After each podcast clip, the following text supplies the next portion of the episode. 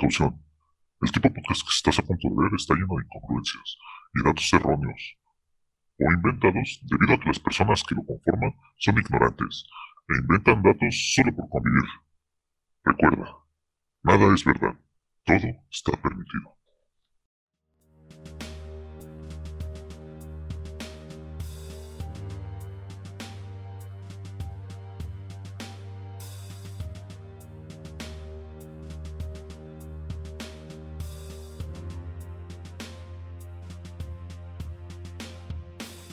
¿Qué tal amigos? Bienvenidos a un episodio más de este su podcast. Como siempre les saludo a su amigo Javokers y conmigo se encuentra mi estimado amigo Total Mosh. ¿Cómo estás amigo?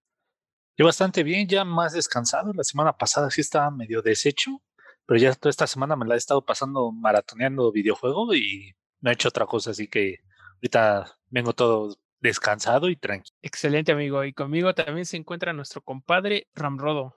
¿Cómo estás amigo? Muy bien, Javokers. Eh, bienvenidas y bienvenidos, frikis de Pascua, a un nuevo episodio de Easter Geeks. Esperemos que se la pasen muy bien, ya que les traemos varias noticias. Excelente, pues, ¿qué les parece si comenzamos con nuestra primera sección? El mundo de las noticias no descansa, pero Easter Geeks sí. Estas son las noticias más relevantes de la semana.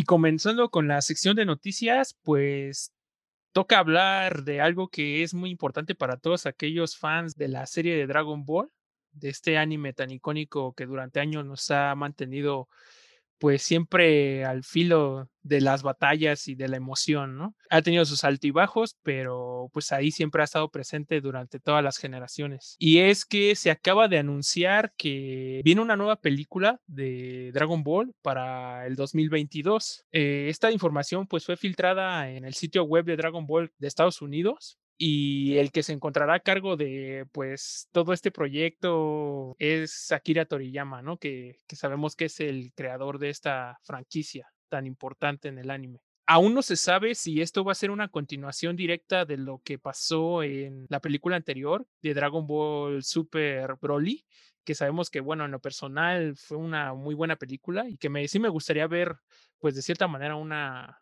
una secuela o ver qué es lo que va a pasar. Pero bueno, aún no se sabe esta información. Y pues lo que sí se sabe es que va a contar con la presencia de un personaje que es totalmente inesperado y que las batallas pues van a ser mucho más pues frenéticas y nos promete bastante contenido que nos va a encantar. ¿Ustedes qué opinan, amigos? ¿Ustedes esperan esta nueva película? Dado que pues sí, ahorita ha tenido como un cierto descanso el anime, sabemos que el manga ha continuado la historia. ¿Ustedes creen que tenga que ver o que la película vaya a tener que ver un poco con el manga o sea totalmente independiente de toda esta historia? Yo creo que va a ser independiente porque Akira Toriyama pues no mencionó nada que iba a ser el nuevo arco del manga, solo dijo que iba a ser un nuevo personaje extraño. Yo con extraño, no sé, me, me estoy imaginando un personaje que no era canon y que ahora pues lo van a a meter canon en la historia original como lo hicieron con Broly. Entonces yo más o menos siento que va por la misma onda.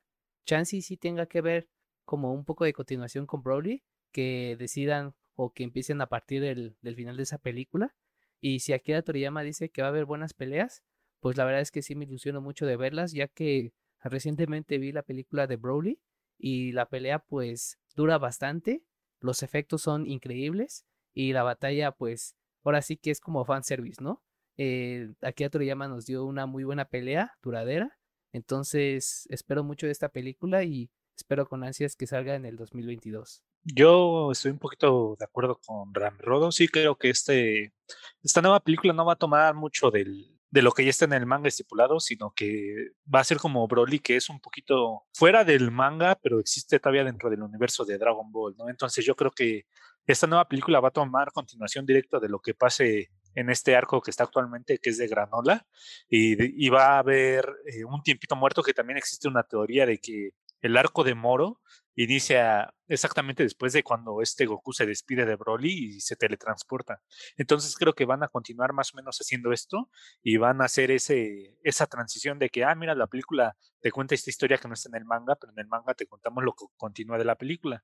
Y ya posiblemente para el otro año ya empecen a, anunciarnos que va a llegar el nuevo anime y te van a decir, ah, ves todo, todo esto que no te hemos mostrado en anime y nada más está en manga o en película, pues ahora sí ya lo vamos a hacer anime y va a ser como fue la vez pasada con Super que van a repetir arco de Broly, luego ya van a empezar con el arco de Moro, Granola y todo eso.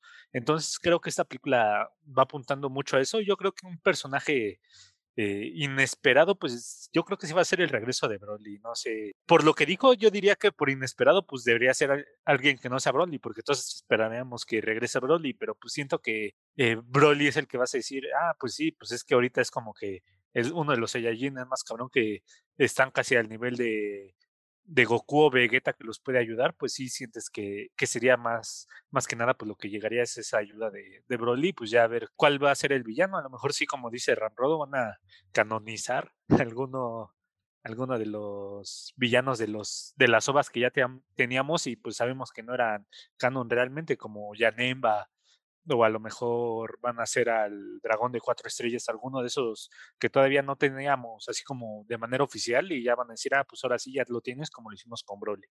Posiblemente vayamos a tener un Garlic Junior, ¿no? Súper poderoso. Uy, mi, mi, arco favorito, ¿eh? no me cansaba de ver cómo lo repetían a cada rato. La verdad es que sí, a mí tampoco me gustó demasiado. Pero bueno, ya vámonos así con una pregunta.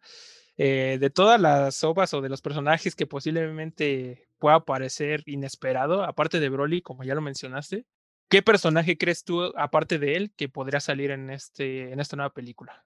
Creo que uno de los más queridos, y tal vez no es OVA, pero es GT, va a ser Super Android 17. Creo que es un villano que a la gente le gustó mucho y aunque odien GT, creo que este es uno de esos villanos que que sí se quedaron acá como, en la mente y es algo que yo creo que puede llegar a pasar. Yo tengo en la mente dos personajes, que uno es Cell, por ejemplo. Cell también tuvo un papel importante en Dragon Ball y a partir de que pues explotó no ha aparecido más adelante como Freezer, por ejemplo. Entonces ese es uno. Y otro que estaba pensando era como igual androides del Doctor Maquijero, que igual se me hace una historia bastante buena, pero pues no hemos visto más androides de, del doctor. O tal vez, eh, ahorita que, que mencioné GT, también me vino a la, a la mente Babi. A lo mejor empiezan a, a hacer eh, que era Sufuru, ¿no? Y empiezan a, a, tomar un poquito otra vez ese arco de los Sufuru y ya lo, lo vuelven a cercano. Sí, también me estaba preguntando sobre Babi pero como que dije que, o estaba pensando que Chansey lo sacarían después de todo el desmadre de los dragones de las esferas. Entonces, siento que sí estaría bien como lo manejaban en GT, que primero te presentan el arco de los dragones y después el de Baby. Pero igual no, no dudo que, que aparezca ese personaje y ya lo hagan canon, porque pues es una historia relativamente corta y que tiene un principio y un fin, ¿no? O sea, no, queda perfecto para una película. Sí, la verdad es que sí, posiblemente sí vayan a meterse ese tipo de arcos, que la verdad sería muy chingón que lo hagan canon, ¿no? Yo también estaba pensando que podría ser pues la introducción del Android 21, que sabemos que ha salido en Dragon Ball Z Fighters. Entonces, como que no tiene pues, una historia real, ¿no? Eh, ah, posiblemente la vayan a poder utilizar para esta nueva película y que ya es un sinfín de teorías que podemos tener aquí, pero la verdad es que es eso y yo también tengo en mente que podría ser cooler. Entonces, pues ya con el tiempo ya veremos qué personajes por el cual se deciden o posiblemente nada más sea Broly como dijo Total Mosh y que todo el hype que va a crear para saber qué personaje pueda salir, pues se va a quedar en eso, ¿no? Pero pues eso ya lo estaremos descubriendo mientras más se acerque la fecha de estreno, quizá en algún tráiler que vayan a liberar o quizá nos van a dejar con la duda hasta hasta el estreno de la película. Pero bueno, pues eso ya es otra, otro contar y los mantendremos informados. Si vemos nueva información interesante para todos ustedes, pues los vamos a estar aquí contándose. Y bueno, pasando a otra noticia, eh, igual referente con el anime, pues es que pues se acaba de estrenar o muy recientemente se estrenó el, el anime de Tokyo Revengers, que nosotros hicimos como una pequeña reseña. Si les gustaría checarla, tenemos un video de YouTube con, con algunos de los animes que iban a llegar próximamente para este año. Y bueno, pues, ¿por qué está en el ojo del huracán este anime? Pues es porque de cierta manera fue censurado eh, para el público occidental, puesto que utiliza símbolos pues un poco delicados para la historia, que es la esvástica, entonces, de eso hubo muchas quejas en las redes sociales y en todos lados, porque pues todos al verlo en Crunchyroll se dieron cuenta de que había muchas cosas como haces de luz o simplemente eliminaron muchas escenas donde se mostraba pues esto, estos símbolos. Entonces, pues sí como que dieron a algunos el grito porque por esta forma de censura directa, ¿no? Ya también se, se pronunció Crunchyroll respecto a todo esto, diciendo que pues ellos tienen estrictamente pues prohibido censurar de alguna manera el anime, o sea, digamos que la obra viene directa de Japón y ellos te la muestran así. Entonces, ya con eso, pues como que se deslinda de toda responsabilidad y pues esto nos hace pensar que viene directo desde Japón y es así, porque ellos pues saben qué impacto tiene estas, este tipo de simbología para todo el occidente. Entonces, ellos decidieron censurarlo y eso es lo que nos están mostrando. ¿Ustedes qué opinan acerca de esta decisión, amigos? ¿Creen que fue correcta o creen que es una exageración? Pues creo que sí se me hace un poquito exagerado y no debería ser, eh, no debería existir censura, porque cuando lo censuras, pues ya no estás mostrando algo que debe de ser una constante recordatoria para la gente, ¿no? Eh, eh, yo mismo me he censurado en el podcast y no he dicho la palabra nazi, eh, cosa que no debería ser así, porque no es correcto que ya trates de olvidarlo de la historia, ¿no? Si se supone que debes recordarlo exactamente para que no vuelvas a repetir la misma historia. Entonces yo creo que no debería ser censurado. Entiendo por qué se hace, porque pues obviamente no, no es una cosa muy bonita de la historia que recordar, pero pues también cuando muestras la, la esvástica y pues piensas más en los nazis, pues piensas en su ideología y todo lo que tenían. Entonces luego, luego pues ya vas relacionando con la ideología de este equipo de gángster que está en, en Tokyo Revenger y todo eso. Y pues ya te da un contexto más amplio del grupo. Entonces ya con, con, censurar eso, pues ya le estás quitando un poquito de la esencia a la historia. Entonces yo estoy en contra de la censura porque pues no deberías pues de olvidar estas cosas y pues también eh, censurable tal vez cosas así ofensivas que se hagan con ese tinte de ofensivo, como decirle de manera ofensiva a alguien negro, algo así, pues sí, de, eso no debería eh, mostrarse, pero cuando es que no es, es, difícil el tema, porque si lo haces en una historia para decir es que este güey es malo y te está mostrando que es racista y eso, pues no vas a censurar la palabra negro, porque sabes que este güey lo está diciendo pues de forma despectiva y todo eso, para, porque es un personaje y no debes de olvidar eso. Estás viendo una historia estás viendo personajes. Y ya si, pues si no quieres eh, ver esta parte de la historia, pues nada más sáltate algo así, pero no, no se me hace correcto pues censurar algo solo porque la gente se ofenda, cuando debería ser lo contrario que debería decir, eh, poner a pensar a la gente eh, por qué esto es tan ofensivo, ya andar transmitiendo a, la, a, la, a, las futuras generaciones, decirle, pues mira, esto es ofensivo por esto y por esto, y pues a lo mejor ya no debería ser usado. Y, y eso es malo también porque, si no me equivoco, la espástica antes de los nazis, pues no era un contexto así tan malo, era más creo que algo religioso y todo eso, pues ya eh, por, por culpa de pues, todo lo malo que se hicieron, pues ya es una, una simbología mala con respecto a esta espástica, cuando en realidad eh, la forma general no representaría eso. Sí, coincido totalmente en que no debieron de haberlos censurado y debieron haber permitido utilizar pues ese símbolo o esas escenas en, en el anime para Occidente. Y pues recordemos que igual un anime ya más o menos mencionó o enseñó tal como son los nazis o las básicas. No sé si recuerdan en el opening de Attack on Titan que al principio aparecen como soldados caminando como si fueran del ejército nazi y por ahí hubo una noticia en donde ah este están hablando de nazis en este anime y también como que se, armó un, un poco de polémica. Entonces, a pesar de que ellos no lo censuraron, de todas formas hubo polémica. Entonces, creo que estos temas ya sea de nazis o de discriminación o de inclusividad con, con mujeres, creo que son un poco difíciles de tocar en, en esta época, en la época de los niños de cristal, como dicen algunos, porque cualquier cosa que digas sobre esos temas, pues luego, luego te empiezan a apuntar, ¿no? No es como antes que veíamos, eh, no sé, palabras como negro, gay o cosas así y no eran como, o no lo tomábamos tan personal, pero eh, en, en, estos años si lo mencionas o lo dices, pues como que sí se puede sentir un poco fuerte. Entonces creo que estamos atravesando una etapa en donde si te metes con estos temas sensibles, te puedes echar como en tu contra a muchas personas.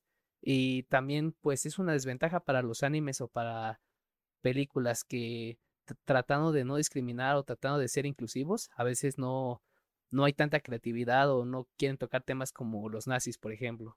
Entonces sí siento que estamos como en una época que hay muchas prohibiciones de eso y pues lo vemos con esta noticia de Tokyo Revengers. Y solo para concluir, pues sí siento que está totalmente mal y esperemos que hayan tomado este ejemplo otras productoras o de, tanto de anime o como de películas para no censurar más este tipo de temas. Sí, si no me equivoco, también el anime de Helsing creo que gira mucho en, en soldados nazis, si no me equivoco, era toda eh, pues una como que remesa de lo que había sobrevivido de los nazis, y de eso trataba la historia, de cómo pues eh, Helsing iba, bueno, este, no recuerdo bien cómo era el nombre, Alucard iba a matar todos estos porque estaba queriendo matarlo a él, y si no olvidamos también, ahorita que hablamos de Dragon Ball, en un Nova aparece Hitler. Entonces, si no recordamos mal, creo que fue en el de Janemba, no recuerdo en cuál, que salen los eh, villanos del infierno y ahí aparecía Hitler. Eh, montado en un tanque y llegaba Trunks y Goten y lo derrotaban. Mm. Entonces siento que sí se ha sido pues como que tornando muy mal esto de la censura, aunque lo entiendo porque a lo mejor dicen es que eh, Tokyo Revenger no, no trataba sobre ese tema o algo así, pero pues si está en el manga, pues alguna relevancia debería tener sobre la historia, ¿no? Coincido con ustedes, creo que es importante mantener la historia a la vista de todos y para que no se vuelva a repetir, obviamente. Sabemos que vivimos en días donde los tocar estos temas como otros son muy delicados, pero pues al menos en lo que respecta a la historia misma, pues vale la pena que, que se le dé a conocer al mundo y para que estén conscientes de lo que fue una época oscura para la humanidad. Pero bueno, pues ya, ¿qué les parece si pasamos a unos temas menos delicados? Eh, bueno, al menos aquí en México se dio por iniciada la liga, el Liga MX, que, en la cual participaron muchos pro players o jugadores profesionales que ya les habíamos mencionado anteriormente. Eh, y bueno, pues tuvo alguna que otra sorpresa, aunque pues ya sabíamos que iban a ser en su mayoría partidos bastante reñidos, pero no fue en el caso de un equipo que es el Mazatlán de aquí de México y que se vio aplastado de forma descomunal en dos partidos, ¿no? Sabemos que hasta ahora que la jugadora que estaba a cargo del equipo, pues no era profesional en, eh, el tema del FIFA, sino que era streamer de otro tipo de juegos y la invitaron a, participar en este torneo, ¿no? ¿Ustedes qué opinan acerca de, esta situación? También sobre la liga en general, ¿les interesó ahora que inició? Creo que ya ahorita ya van a empezar a, a pasar a los cuartos de final. Entonces, pues ya han habido varios, varios duelos, se ha visto buenos jugadores, pero ¿qué opinan ustedes sobre esta liga? Sinceramente, no la he visto y, y, cuando vi las noticias de, las goleadas que, sufrió esta jugadora, se me vinieron un montón de chistes de mal gusto, o sea, muy, muy súper fuertes y pues creo que algunos de ellos pues sí los hemos dicho en, el WhatsApp de, del grupo que tenemos, pero pues sinceramente, pues qué, qué mal, ¿no? O sea, para la jugadora, qué, qué mala imagen y, y, hasta tuvo que cerrar su Twitter y todo por todo lo, lo que le llovió, pero es que no, no es su culpa, o sea, pues si te llegan a fichar y dicen, ah, me van a pagar por eso, pues, pues yo creo que muchos dicen, ah, va, le entro, pero no es su culpa que el Mazatlán reclutara más, ¿no? O sea, que dijeran, ah, ¿ves ese, esa streamer que juega Fortnite? Tráetela para jugar FIFA. Es como que llegara el Mazatlán y le dijera, güey, ¿ya viste ese güey que, que juega béisbol? No mames, es buenísimo, se avienta como cinco home runs, tráetelo a jugar acá al equipo. Está así como que, pues, yo le echo la culpa totalmente a, la al recluta de Mazatlán, o sea, pues no era su juego, mínimo, si le ibas a meter o algo así, pues lo hubieras puesto a entrenar un rato FIFA, pero, pero sí tan, tan feo como para que le metan 24 goles, sí, sí está terrible y, y pues sí, yo más que nada, pues sí la veo así como de, pues pobrecita, para que de la, lo, mal que le ha de haber llovido para que le cerrara, bueno, para que ella cerrara su Twitter, y sí es como que, pues no es su culpa, así que hay que comprenderla y pues de, de haber sabido que habían goleadas así, yo hubiera visto el partido. Sí, totalmente de acuerdo, y pues tocamos otra vez un tema de inclusibilidad con las mujeres, que Mazatlán pues quiso eh, tener jugadoras mujeres en el torneo, porque de hecho es el único equipo que tiene una mujer en sus equipos. Y de esa, pues, esa propuesta me parece muy bien. Sin embargo, como dice Total Mosh, reclutaron a la equivocada, ¿no? Ya después lo quisieron componer y modificaron a la suplente y trajeron a esta Aileen Escobedo, que sí es una jugadora profesional de FIFA y dio unos buenos partidos ya en el tercero y cuarto del torneo, que no ganó tampoco, pero perdió, por ejemplo, 3-1, 3-2 y ya no 24-0. Entonces, pues aplaude que hayan sido inclusivos con las mujeres, pero también hubieran este, investigado un poco más de qué mujeres son las que realmente juegan FIFA. Y por el contrario de Total Mosh, yo sí estuve viendo los partidos. Eh, la primera jornada no la vi, pero todas las demás sí. Y pues me alegra saber que mis Águilas Poderosas están en primer lugar y fue el único equipo que ganó los cinco partidos. Entonces, eh, es una liga pues muy padre que creo que apoya un poco más a los eh, eSports aquí en México y apenas se va a jugar el repechaje tal y como está ahorita en la Liga MX para saber quiénes son los, los finalistas para los cuartos de final. Y pues ya les estaremos diciendo a ver qué pasó con los demás torneos y partidos. Sí, la verdad es que sí fue una, mal, una mala jugada por parte del Mazatlán. Yo igual no veo ningún inconveniente. Yo sé que hay mucha gente que ataca pues de cierta manera que sea mujer quien participó en este torneo. Pero bueno, en mi opinión, pues respecta más sobre el no elegir bien a tus jugadores, como ya lo hizo, como ya hizo hincapié Total Mosh, ¿no? Y pues ahora que ya trajeron a la jugadora profesional, que hay muchas, yo sé que hay muchas, entonces pues ya se vio un cambio totalmente drástico en los resultados de los partidos, ¿no? Entonces esperemos que si se sigue haciendo más torneos de este tipo, pues de verdad se le tome con seriedad y inviten a la gente que de verdad le gusta el FIFA y que se dedica bien profesionalmente a este juego, ¿no? Que creo que es lo que llama más la atención, ver gente que de verdad tiene experiencia en el juego y no ver este, bueno, que al final de cuentas, para bien o mal, fue un, una forma de publicidad muy grande porque al ver un resultado tan avasallador, o sea, yo ni, ni yo he podido golear veintitantos cero a alguien, entonces, ni siquiera a la propia computadora. Creo que sí llamó bastante la atención de todos y pues sirvió como de cierta forma publicidad para, para la misma E-Liga, ¿no? Pues ya estaremos viendo cómo se desarrollan pues los duelos finales, que esperemos que al igual que Ramrodo, yo espero que ganen las Águilas del América, pero pues ya dirá el tiempo y a ver si no se queda sin dedos ahí jugando y termina manqueando y termina perdiendo el duelo, ¿no? Entonces, pues ahí con toda la fe con, con nuestro equipo. Pues sí, esa es la noticia de la E-Liga y yo creo que pues ya tocamos, ya que tocamos temas de videojuegos, pues pasamos a nuestra siguiente noticia, que es un poco, pues delicada porque tiene que ver con Sony y es que ha sido demandado. Tiene una demanda colectiva debido a que, de cierta manera, Sony siempre ha estado monopolizando demasiado lo que es las licencias de sus juegos o de sus ventas digitales.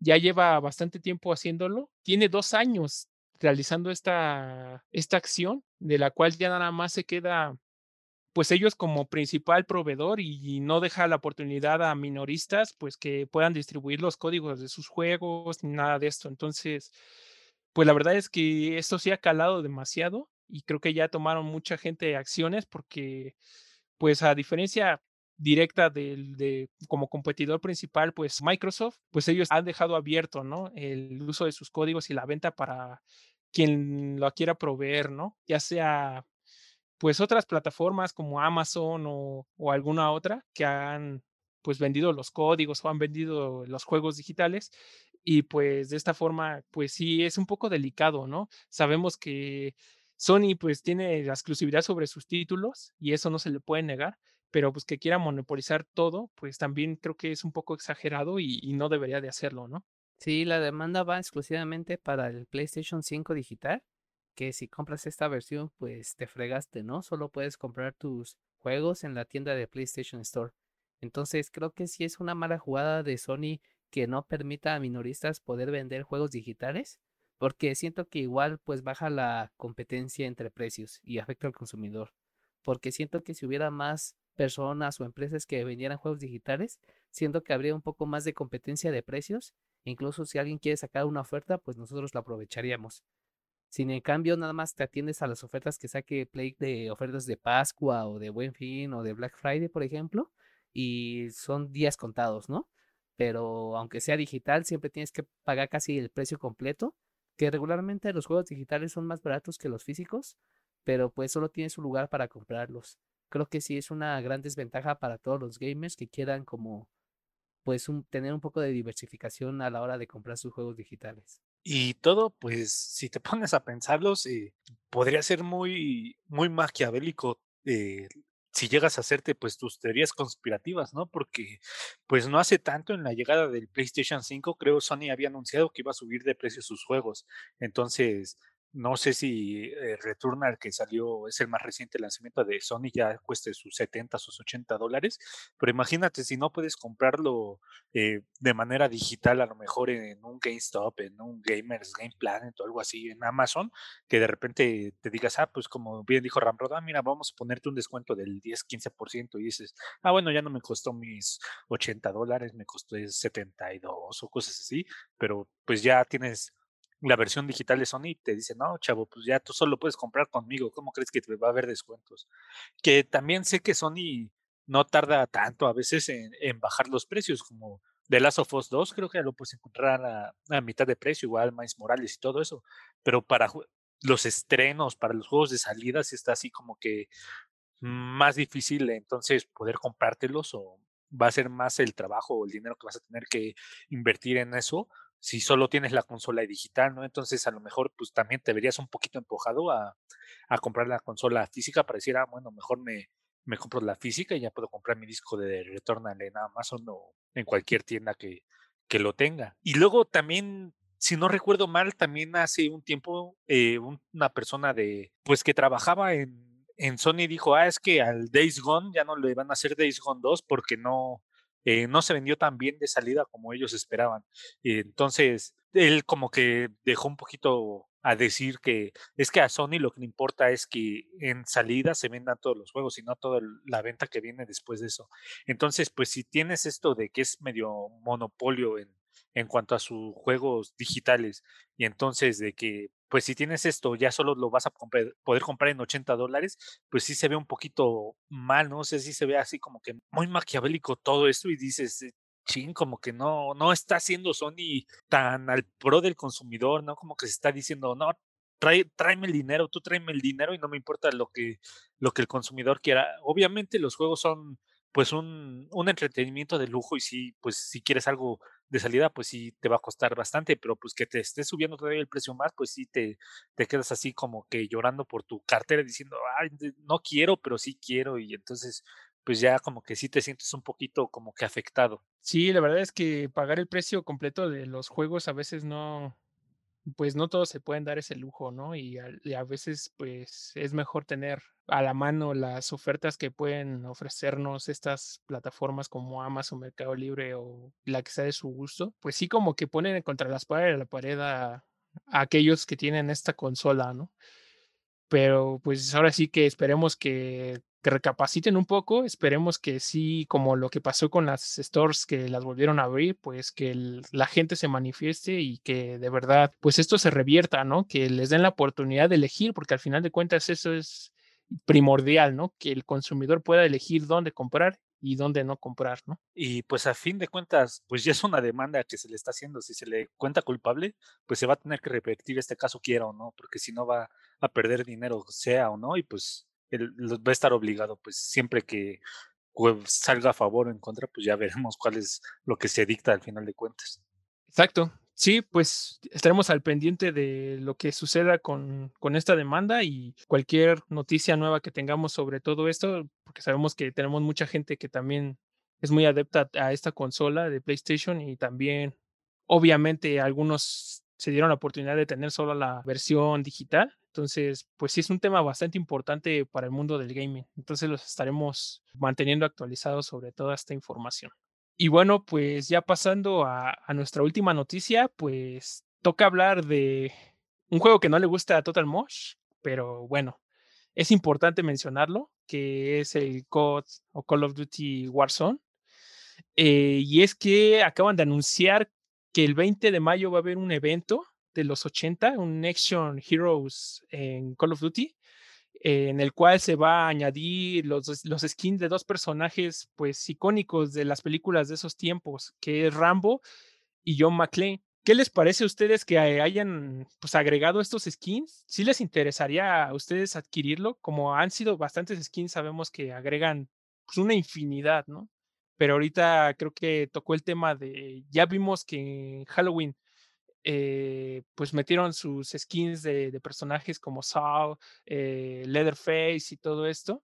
Entonces creo que ya tocó el tema del, del ochentero, ¿no? Que, que va muy acorde con el cambio del mapa. ¿A ustedes qué les parece este nuevo anuncio que hicieron sobre Call of Duty? Pues a mí me parece bastante bueno, está bastante divertido. Es algo que Fortnite viene haciendo ya desde hace bastante tiempo y creo que pues ya era hora que, que ya, como ya mencionaste, en noviembre ya habíamos tenido skins así de películas, pero pues ya como que esto que va un poquito más como que dirigido al género que se está jugando, pues se me hace así eh, un, un super golazo, porque sí digo, pues es que entra bastante bien, ¿no? Y más como con, con Rambo, pues dices, pues sí, en la película he visto a Rambo matar como a 50 güeyes, entonces sí, como que no te aporta así como que digas, este güey corre más rápido, pego algo así, pero pues como que te sientes satisfecho, ¿no? Cuando dices, eh, maté a alguien con Rambo.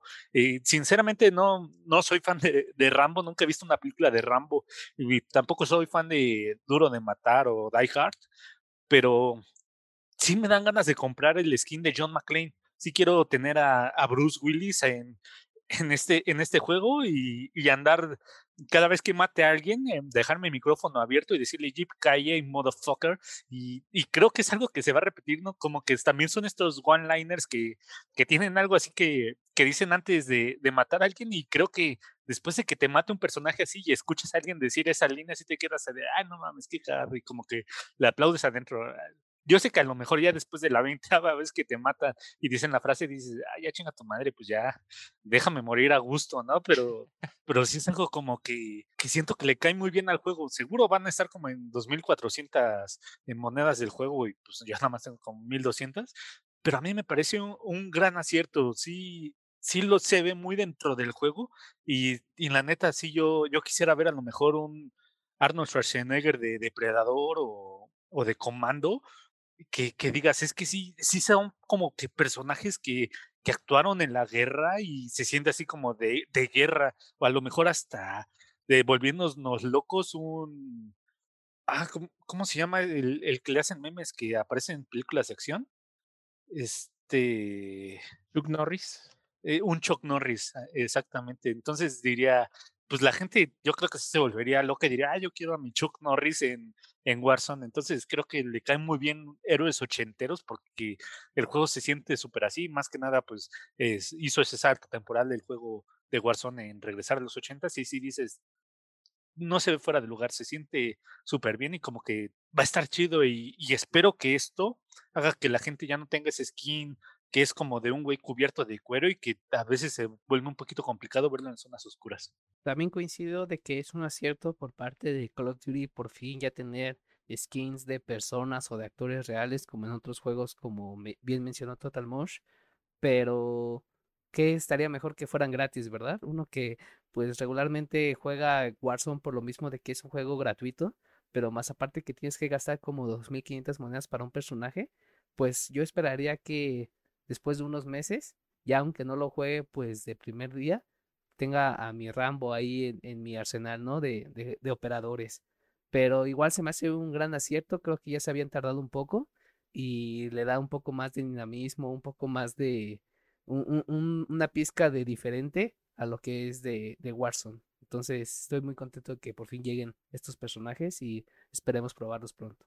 Sí, que como mencionas de los cut points, bueno, la única ventaja es que, pues sí, al ser gratuito Warzone, pues aún así te da como que oportunidad de conseguir esas monedas. Claro, tienes que esperarte ciertos pases de batalla, o sea, quizá te, te vas a tener que aventar una temporada y cachito en juntar para un pase de batalla, pero lo bueno es que ya una vez que lo compras, pues si sigues jugando, pues vas desbloqueando más monedas para poder comprar los siguientes. Pues la única desventaja pues es que vas a tener que gastar obviamente en, en estos skins. Esperemos que no sean tan caros porque la verdad es que yo creo que sí van a ser muy buenas ventas. ¿Quién no le gustaría tener estos personajes, la verdad? En lo personal también me llaman bastante la atención.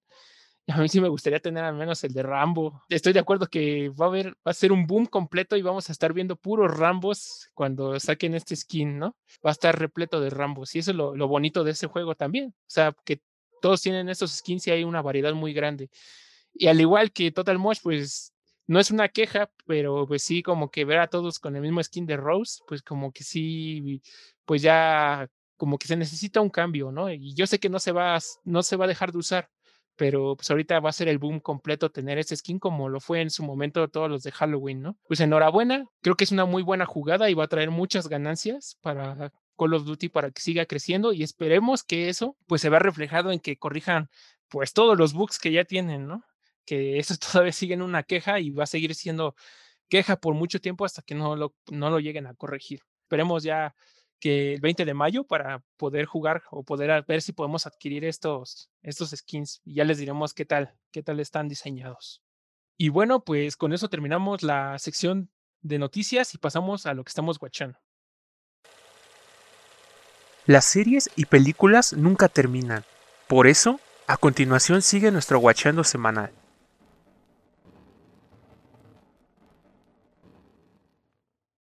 Y pasando a nuestra sección de lo que estamos watchando, toca hablar de una serie bastante reciente y bastante querida por muchos fans, porque sí, la verdad es que se ha hecho de una fanaticada muy grande. Y esto es Invincible o Invencible en español. Es una serie que se acaba de agregar a Amazon Prime y que ha, se ha estado estrenando un capítulo cada viernes, ya desde hace unos cuantos meses, que ya tuvo su fin la primera temporada hace una, un par de semanas máximo. Y la verdad es que, bueno, vamos a hablar sobre esta, sobre esta serie. Aquellos que no lo han visto, pues vamos a tocar temas, pues, un poco profundos sobre esta serie. Entonces, posiblemente los vayamos a spoilear. Si, si ustedes gustan seguir a nos, pasar a nuestra siguiente sección, pues pueden hacerlo. Y bueno, pues, ¿qué les pareció esta serie? Partamos desde los personajes. ¿Qué les parecieron a ustedes los personajes? A mí en lo personal cuando empecé a ver los personajes de la serie y sobre todo de la Liga de los Globos, me parece que es así, donde sale un Aquaman, un Batman, un Flash, como siento que fue una copia literal a la Liga de la Justicia y de entrada los personajes no se me hicieron originales. Incluso Omniman, que es como el Superman de la serie, como que siento que hay... Ya sé que es muy difícil crear personajes o poderes nuevos, porque pues ya estábamos súper atascados de esta ola de superhéroes y de, de superpoderes, pero ya sé que lo hicieron a lo mejor con intención, pero me desilusionó un poco, la verdad. Que incluso a Batman lo pusieran igual con la máscara o su capa, o a Aquaman igual como que eh, medio menso. Siento que no fueron originales y sí me desilusionaron un poco los personajes. Sí, como dice Ramro, pues sí, los personajes se ven muy inspirados en otros, pero pues técnicamente todos los personajes pues ya como que se ve múltiples veces, ¿no? Tenemos el mismo personaje en Marvel y DC y en otras, entonces sí como que es muy, muy difícil, como bien dice Ramrodo, ir innovando cuando hasta ellos mismos, las dos casas más grandes, se andan copiando. Pero pues sí, como esta, esta serie como que sí, sí vino a mostrar más que nada como que una sátira y entiendes después de que de que se acabe el primer capítulo el por qué pues estos personajes eran, eran tan copiados, ¿no? O sea, dices, ah, o sea, ok, ya, ya entendí que este personaje que representa, representaba a Flash, a, a, la Mujer Maravilla y todo eso, dices, ah, ok, así va a acabar el capítulo. Ahora entiendo por qué me estás mostrando esto. Estás como que diciéndome, pues, Eh, estos, estos superhéroes que en otro cómic eh, pues son los más chingones, pues fíjate cómo valen verga en este capítulo. Y te quedas así de, wow, sí, sí no me lo esperaba. Y, y yo cuando empecé a ver el Invencible, el primer capítulo sí me quedé así como de, ah, chale, se siente muy, muy normal, muy ordinario. Y creo que lo que hizo muy bien Amazon en esa ocasión es que lanzó los dos primeros capítulos, si no me equivoco, eh, al mismo tiempo. Entonces podías ver el primero y el segundo, o creo que eran tres, de hecho. Y entonces acababas de ver el primer capítulo y te volaba la, la mente y decías, verga, se va a poner buenísimo. Veías el segundo capítulo y estaba medio tranquilo y todo eso pero después pasaba una escena y te quedabas así como de, no mames, está poniendo muy buenísimo. Veías el tercero, también estaba muy, muy regular, son todo el capítulo, pero siempre como que todos los capítulos te mostraban acá una pequeña escena que te volaba la cabeza y decías, ¿qué estoy viendo? No, está buenísimo, aunque el capítulo hubiera sido regular, pero con esa escena como que lo elevaba así muy cabrón. Y ya como desde el, el quinto o el cuarto para arriba, como que fue pues creciendo bastante bien cada, cada capítulo, te fue mostrando bastante bien las cosas y ya llega, llega ya en el momento eh, culmine del, de la temporada y te quedas así como de, está buenísimo, todo, todo junto así eh, cuando lo, pegas todo, los capítulos, y te quedas así como de, estuvo, estuvo, muy chingón esto que acabo de ver, ya, ya quiero la segunda.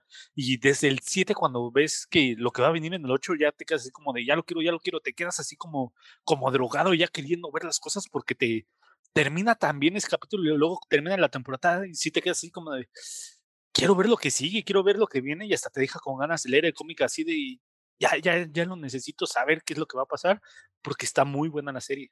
Sí, también al igual yo no traía muchas expectativas al inicio de, de lo que fue esta serie. De hecho, creo que había visto pues, una parte del primer capítulo y pues sí le comenté en su momento a Total Mosh que pues era una copia más, ¿no? Dije, esto es lo mismo, esto es una historia que ya conoces, eh, que ya lo has visto tanto en DC como en Marvel.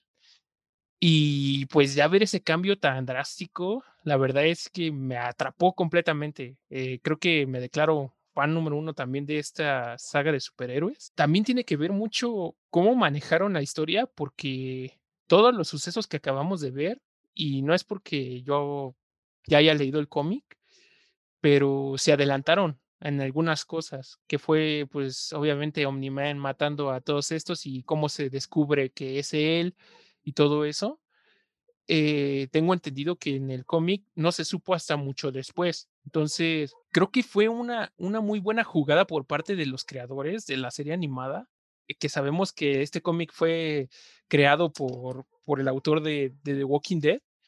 Y la verdad es que vale mucho la pena y, y esta jugada que hicieron para la serie animada valió mucho la pena porque te atrapó desde el principio para que tú estuvieras al tanto de toda la serie y ver cómo se desarrollaba con ese, esa pregunta de qué va a pasar cuando se enteren todos de que Omniman había matado a, la liga, ¿no? Bueno, a, a, todos los superhéroes que lo acompañaban. ¿Qué va a pasar? Y así te mantiene, pues obviamente toda la, todo este arco, que no son demasiado episodios, que son muy pocos. La verdad es que a mí me hubiera encantado que hubieran durado un poco más. Bueno, sabemos que la duración es de 40 minutos, pero me hubiera encantado ver más capítulos, pero pues, también es entendible que de lo bueno, pues también poco, ¿no? Y es mejor que sea así, porque acabó de una forma magistral y creo que fue tan bueno ese, ese, ese final que la verdad es que muchos me, me dijeron que vieron muchas cosas en internet, eh, muchos memes, muchas cosas y pues me, me, pidieron recomendaciones sobre esa serie, ¿no? Y la verdad es que pues queda ampliamente recomendada porque creo que maneja muchas cosas, muchos temas importantes. Eh, Sabemos que Mark, pues creo que en lugar de ser invencible se la pasan madreándolo infinidad de güeyes y de enemigos, siempre se la pasa en la lona, ¿no? Y pues también yo lo entiendo como parte del crecer de un superhéroe, ¿no? Que no apenas descubrió sus poderes, no tiene mucho tiempo, pues es obvio la que la inexperiencia pues pesa demasiado, ¿no?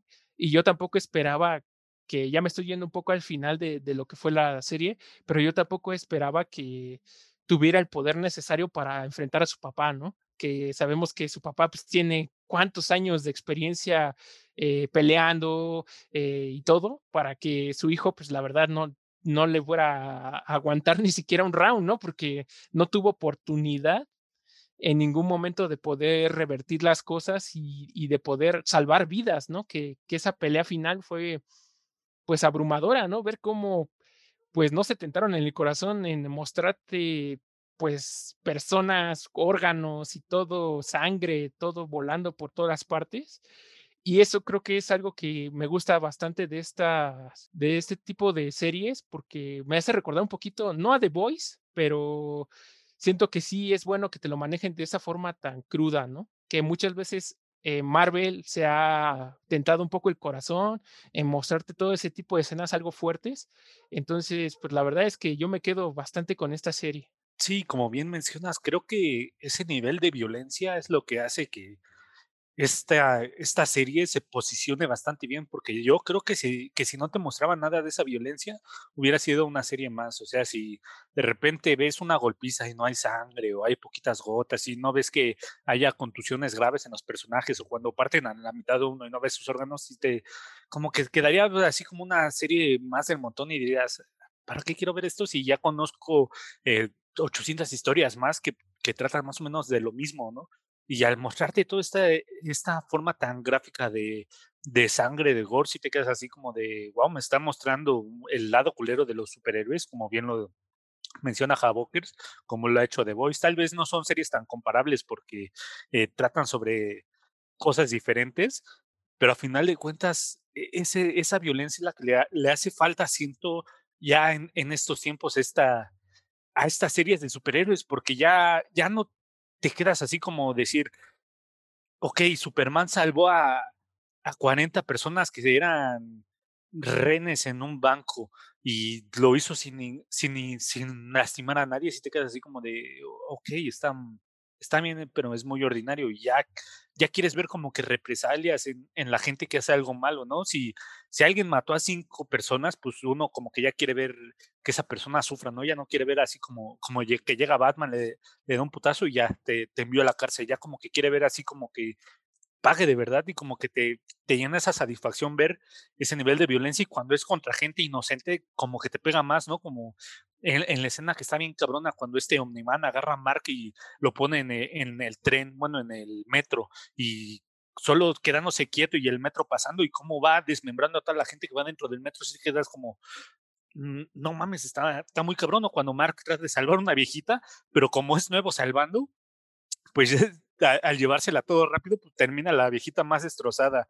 Entonces, como que sí, este grado de violencia en el que hasta cierto punto te mete más realismo en una, en una serie, pues sí, como que es, es lo que le hace falta siempre a la serie, como que es lo que sabes que nunca vas a ver en, Disney Plus, ¿no? Sabes que eh, con 400 series que te va a mandar este, este Disney con Marvel, sabes que ninguna te va a poner un nivel de violencia muy gráfico. A lo mejor tienes en, en Winter Soldier and the Falcon que, que de repente un güey mató a, una persona con el escudo, pero pues no ves más allá de la sangre en el escudo y no, no es tan explícita, pero pues te muestran más como que lo fuera de cuadro lo que pasó, ¿no? Y te quedas así como, ok, este güey se portó culero, pero no lo vi y te quedas así como de, te falta algo y sabes que aunque llegue Deadpool a... Bueno, es que Deadpool no creo que nunca lo pusiera en Disney Plus, yo creo que lo lanzarían de su otra plataforma Star Plus, pero e, es eso mismo, sabes que muy poquitos héroes o muy contados son los que te están ofreciendo esto que te hacía falta y como que Amazon está diciendo, todo, todo este mercado que, que está dejando de lado un poquito Netflix y Disney, yo lo voy a tomar y con dos muy buenas series de, superhéroes y hasta ahorita creo que son lo más, las más violentas que, hemos visto. Sí, coincido totalmente. Creo que esta, que no hayan censurado esa parte que involucre un poco más de gore en esta serie, creo que ayuda bastante a, la, esta serie de Invincible, porque no estamos tan acostumbrados a ver eso. Sin embargo, también siento que la serie fue de menos a más eh, me gustó mucho igual las peleas de Omniman con su hijo y también como dices cuando le está enseñando a la mala destruyendo, destruyendo todas las personas en el metro. Creo que ese uno o dos episodios que son los últimos fueron los que más me gustaron de toda la serie Porque en cambio de, al contrario de Havokers y Total Mosh, yo vi esta serie ya cuando terminó en su totalidad. Entonces siento que no me atrapó tanto porque me veía tres o cuatro episodios y después descansaba porque, como ya lo había mencionado antes, se me figuraba mucho a, a DC o a la Liga de la Justicia. Y ya hasta que llegan los últimos episodios de la pelea donde realmente se pone intensa, creo que ahí fue cuando ya me gustó un poquito más a como me venía gustando. Eh, siento que al final sí dejaron muchas cosas abiertas, pero pues lo entiendo porque todo eso va a dar pie a la segunda temporada, como por ejemplo el origen de Omni-Man o este cuate que va a visitar la Tierra solo para ver si, eh, si hay buenos héroes capaces de protegerla, o incluso estos villanos que salen en los primeros episodios que vienen de otra dimensión y que pasa de forma diferente el tiempo y que se hacen más viejos o, no. Eh, todo eso como que dejó muy abierto, ¿no? Los introducieron mucho al principio, pero ya después ni siquiera los mencionan tanto. Entonces, creo que sí es algo diferente, sí la disfruté, pero siento que yo ya había escuchado como, ah, esta serie está muy buena, o es, es como una serie que te va a volar la cabeza, y creo que creemos mis expectativas muy altas y a la hora de verlo como que no alcanzaron esas expectativas. Entonces al principio sí me decepcioné, pero no, no, no digo que los últimos episodios estén muy buenos. Sí, y si pudieran darle una calificación a esta serie, ¿cuánto, sería para ustedes? Tomando en cuenta también pues los aspectos que, como dice Rodo, pues él la vio pues digamos que como tipo maratón, que ya sabemos que a lo mejor fue lo mismo que en el podcast pasado que me pasó, que pues ya te sugestionas demasiado, ¿no? Ya ves tanto y ya te aburre, ¿no? Que es muy diferente como por decir Total Mosh y yo, que vimos la serie pues cada viernes esperando un nuevo capítulo y un nuevo capítulo y te quedas con mucha expectativa y muchas ganas de ver algo más, ¿no? Pero cuéntenme ustedes, ¿qué calificación le darían respecto a su posición? Yo le doy 4.5 invencibles de 5, porque siento que sí hay un poquito eh, cosas que se ven un poquito lentas dentro de la serie, pero te ayudan a, a, dar descansos, porque si toda la serie fuera pura violencia, te saturas de violencia y ya, ya no te sorprende. Entonces creo Sí, el primer capítulo se tarda en arrancar y hay algunos otros, como en el segundo o tercero, que también hay partes en donde se tarda en arrancar, pero cuando, cuando se arranca ya nadie lo detiene. Creo que para mí es una serie que sí deberías de ver y pues sí es muy disfrutable y algo que pues sí se te va a quedar marcado y te vas a quedar esperando todas las siguientes temporadas. Y por mi cuenta yo le doy cuatro Graysons de cinco, porque como ya lo comenté, dos aspectos que no considero que sea lo máximo es uno de los personajes que puede que ya sean un poco repetitivos a mi parecer con la Liga de la Justicia. Y la segunda es que pues yo me imaginaba como algo muy bueno cuando al final siento que estuvo muy lento como menciona Total Mosh. Siento que fue de menos a más y que hay ciertos personajes que a lo mejor ya no tuvieron mucha importancia tanto como al principio. Entonces por esas dos razones yo le doy cuatro gracias de cinco pero sin lugar a dudas la recomiendo también. Sí, por mi parte yo le doy 4.5 de 5. Eh, también considero que hay alguna que otra parte un poquito floja. Me refiero no que no afecta en la historia, la verdad, pero sí siento como que hay partes donde, pues sí, como menciona Total Mosh, son necesarias, pero aún así como que ya después de euforia de ver tanto pues escenas de peleas, de sangre y todo eso, y de repente te bajan un poco esos decibeles, pues como que a lo mejor es ese efecto que te da de, pasar de lo de la, estar alterado o viendo algo así a, la tranquilidad, ¿no? Pero en general, pues sin dudas es una serie que tienen que ver. Eh, está disponible en Amazon, como se los mencioné, ya está completa ya se está trabajando en la segunda temporada, ya se anunció en Twitter que ya estaba preparándose esta segunda temporada, entonces aún no hay fecha de salida, entonces habrá que esperar un poco para ver el anuncio oficial de la segunda temporada y, y pues con gusto, ¿no? La estaremos viendo para todos ustedes y, y les compartiremos nuestra opinión. Bueno, pues sin más que agregar en esta sección, véanla, vean esta serie, recomendadísima. Y pasamos a nuestra siguiente sección. es momento de pausar el juego y platicar de nuestras partidas más recientes en este segmento de videojuegos. Y bueno, ya estamos en nuestra sección de videojuegos. En esta ocasión toca hablar de un juego que se acaba de estrenar hace prácticamente nada y que ha dado mucho de qué hablar durante todo este tiempo. Me refiero a Resident Evil Village. El que tuvo la oportunidad de jugar este juego y adquirirlo de salida fue Total Mosh y nos estará contando un poco de su experiencia del juego, que cabe resaltar que ya lo acabó. Entonces, pues espero que no nos spoilee tanto sobre la historia, pero pues ya, lo dejaré a su criterio y a su decisión. ¿Nos puedes hablar un poquito de este juego Total Mosh? Eh, sí, el, el, Resident, como ya lo he dicho en muchos podcasts, eh, yo soy muy fan de la saga y creo que por lo mismo fue, una serie que siento que no me debía de perder. Y, la neta, este juego a mí me, me dejó una sorpresa muy grata porque aunque maneja muchas cosas del, del Resident 7, eh, estas cosas que manejó las mejoró bastante. El combate se siente mucho más dinámico, ya los espacios para guardar son muy Resident 4 y todo, todo se siente una mejora así descomunal a la saga anterior.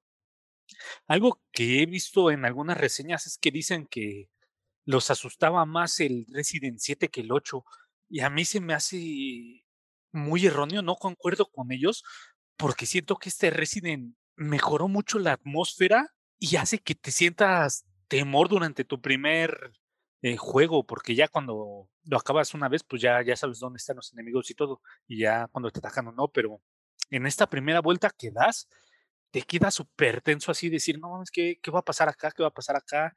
Y luego tienes eh, un mapa así como que grande, que es la villa, y tienes bastante exploración ahí. Hay armas alrededor de la villa, hay también tesoros y hay cuatro jefes repartidos por todo el mapa. Entonces creo que esto mejora mucho el, el tiempo de duración de, de, los pasados Resident, porque sabemos que los Resident son juegos que se acaban aproximadamente en, en cinco horas cuando, o siete horas cuando es tu primera corrida. Pero en este, en mi primera corrida, me tardé unas 12 horas. Aparte de que me la pasé explorando todos, a decir verdad, también me perdí en más de una ocasión. Entonces, sí fue algo así como que me quedé como de. No, nunca me había tardado tanto en acabar un Resident. Eh, entonces, es algo que, que me parece que le aporta mucho más porque no se sienten pesadas las horas. Las estás jugando y si te quedas así como de. Ay, cabrón, que quiero seguir jugando. La verdad, yo solo jugué Resident en la noche porque puse la iluminación y todo lo que estaba de default y en el día no, no se veía casi nada en la pantalla cuando eran zonas oscuras porque tenía el reflejo de, de la ventana de, de mi cuarto y en la pantalla estaba muy oscuro. Ahorita ya, ya ajusté el brillo para jugar mercenarios, pero en sí, por default, sí es un juego muy oscuro. Sí tiene cosas que a lo mejor debes de jugar en las noches porque no se van a andar reflejando bien, a menos de que ajustes los brillos y todo. Y la verdad es que ayuda mucho porque si es de esa oscuridad que no te deja ver nada más allá de cinco metros y, y escuchas algo a lo lejos que dices, está viniendo un cabrón, este, pero no sé cuál es, no sé con qué arma prepararme. Y eso es algo que me gusta también porque hay más armas. En, en el Resident 7 solo tenías un lanzallamas, una lanzagranadas, pistola y escopeta, creo. Entonces nada más tenías cuatro armas. Acá tienes igual nada más, es casi lo mismo, pero en lugar de lanzallamas tienes tu, metralleta y tienes Magnum, pero también ah, tienes selección de, de pistolas, tienes eh, tres eh, pistolas de calibre bajo, tienes tres escopetas, tienes un sniper, tienes tu lanzagranadas, tienes dos, no, tres magnums, y al final de eh, cuando completas el juego en la dificultad más difícil, te dan un arma que no te sirve para nada, pero es para decir que la tienes nada más. Entonces creo que le, este juego, la neta, sí, si eres fan, sí es algo que sí necesitas porque está súper bueno y en cuanto a la historia, te resuelve todas las dudas que te pudieron, bueno, casi todas las dudas que te pudieron haber quedado del 7. No toca casi historia de, de juegos anteriores al 7, porque como que se creó su propia trilogía aquí mismo. Sí hay pequeños easter eggs de que eh, hay un libro de Kendo que es el hermano del que hacía las armas para la comisaría Stark que apareció en Resident 2 y en 3. Y también tienes ahí pequeños guiños a, a los otros juegos, pero técnicamente no entras de lleno en esas historias del pasado. Solo como sabemos desde los trailers, tenemos a Chris dentro de la historia que es de nuestros personajes que, que hemos tenido durante toda la saga. Y no mames, qué buen personaje. En Resident 7 la neta, no me gustaron las caras de los personajes. Siento que se veían muy, muy feas, muy artificiales, a, excepción de a lo mejor los Breakers, que siento que tenían caras más realistas. Bueno, no sé, como que yo sí los veía más, más normales a los Bakers, pero también tiene que ver que pues eran monstruos, ¿no? Y estaban un poquito degradados. Pero la cara de Chris, la neta, no me pareció que se parecía a, ningún personaje de, de los Chris de los juegos pasados. Sí decía como que este güey es un impostor y hubieron varias teorías durante varios tiempo de que, no mames, este, este no es Chris, ha de ser Honk sin casco, cosas así. Pero ya viendo esta saga, bueno, este nuevo juego, sí sabes que es el Chris del pasado y este Chris ya se parece mucho al Chris de los Resident viejitos y sí se le, se le nota que, se ha, que han pasado los años. Y es que es un personaje súper redondo y, y, ya querías mucho a Chris y todavía en este juego te sigues encariñando más con él. Con Ethan, que casi no lo conoces, también te encariñas mucho con estos personajes y siento que el desarrollo de todos estos personajes mejoró infinitamente en toda esta historia. Los modos de juego, aunque sean puro disparo y todo eso, de repente hay, hay algo así como que te dicen que tienes que jugar como escondidas de repente y todo eso y te van cambiando como de escenario en escenario la forma en la que tienes que combatir a los enemigos. Entonces creo que hay tanta diversidad en este juego, hay hasta jefes secundarios y si te quedas así como de qué, qué buen juego, la neta ya lo he acabado cinco veces y ahorita estoy tratando de, de sacar unos ciertos rangos en mercenarios para que me den o me dejen comprar el, el sable de, de luz de en Resident Evil. Y es que la neta sí, si te quedas con ganas de jugar más. Eh, ya, ya, estoy un poquito saturado después de acabarlo cinco veces, pero también no mames, lo acabé cinco veces eh, en menos de una semana. Entonces creo que sí, sí es algo que es súper divertido y a diferencia de lo que para mí Resident 3 eh, Remake, para un fan de la saga sí valía su precio de salida, pero alguien que no ha entrado en la saga sí siento que no, no debía de comprarlo de salida. Este Resident siento que sí vale todo, todo lo que cuesta, cada peso, cada 1300 que ahorita creo que está en todas las tiendas, los vale, los debes de gastar y ya si te estás esperando a, al descuento, pues está bien, igual lo sigue valiendo, pero ahorita si lo compras te va a andar divirtiendo y vas a decir, este dinero fue bien gastado, no, no vas a quedarte así como, ay, gasté mucho por este juego, no, este juego te da esa, esa sensación, esa diversión y la neta, si no lo van a jugar ahorita, traten de, no ver gameplays y, nada de spoiler, porque sí te mata un poquito, pues hay secciones en las que sí, sí, la neta, la neta, te llega a sorprender lo, lo que está pasando, te quedas así, ay, ay no mames, y, y tal vez no lo he mencionado, pero esta, esta vez pues ya tengo el Series X y lo jugué en esta consola y está precioso el pinche juego. Ves el agua, los reflejos, hay un, hay un modo ray tracing que te dice que baja 45 cuadros, o si lo quieres mantener en 60 y apagas el ray tracing. Eh, yo para la primera corrida sí lo jugué con ray tracing y, estaba precioso el pinche juego. La neta sí ves eh, una lámpara cómo ilumina todo el cuarto, los chorros, el fuego y todo eso. Se, se ve precioso el juego. No, no le he jugado en la versión de Xbox original. Eh, me imagino que pues todo esto pues, ya se ve un poquito más limitado en esas eh, versiones viejitas, pero aún así se ve muy bien el juego. Entonces he escuchado que hasta te puede correr en, un, en una PC sin tarjeta gráfica para, para que se vea lo optimizado que esté este juego. Entonces eh, es un juego que vale la pena y pues no podemos dejar de mencionar que Lady Dimitrescu tal vez tiene una aparición o Dimitrescu tiene una aparición más corta de lo que se espera, pero la, mujer está hermosísima y su sección también está súper divertida. Entonces creo que este juego, como fan de la saga, yo le doy un 5 de 5 Chris, porque para mí los vale y te va armando la historia y aunque creo que no hace tantos meses confirmaron que esta va a ser una trilogía y después de Resident 9 ya los Resident posteriores ya no van a tener números, creo que está súper bien armado y sí me queda con ganas de esperar el siguiente juego de Resident. Entonces, cómpenlo sin miedo. Este es un juego que se disfruta al máximo y la neta sí juegan eh, en, en, la consola que que tengan eh, de preferencia en una de siguiente generación una PC con buenos gráficos y con luces apagadas. Es, es un goce este juego totalmente.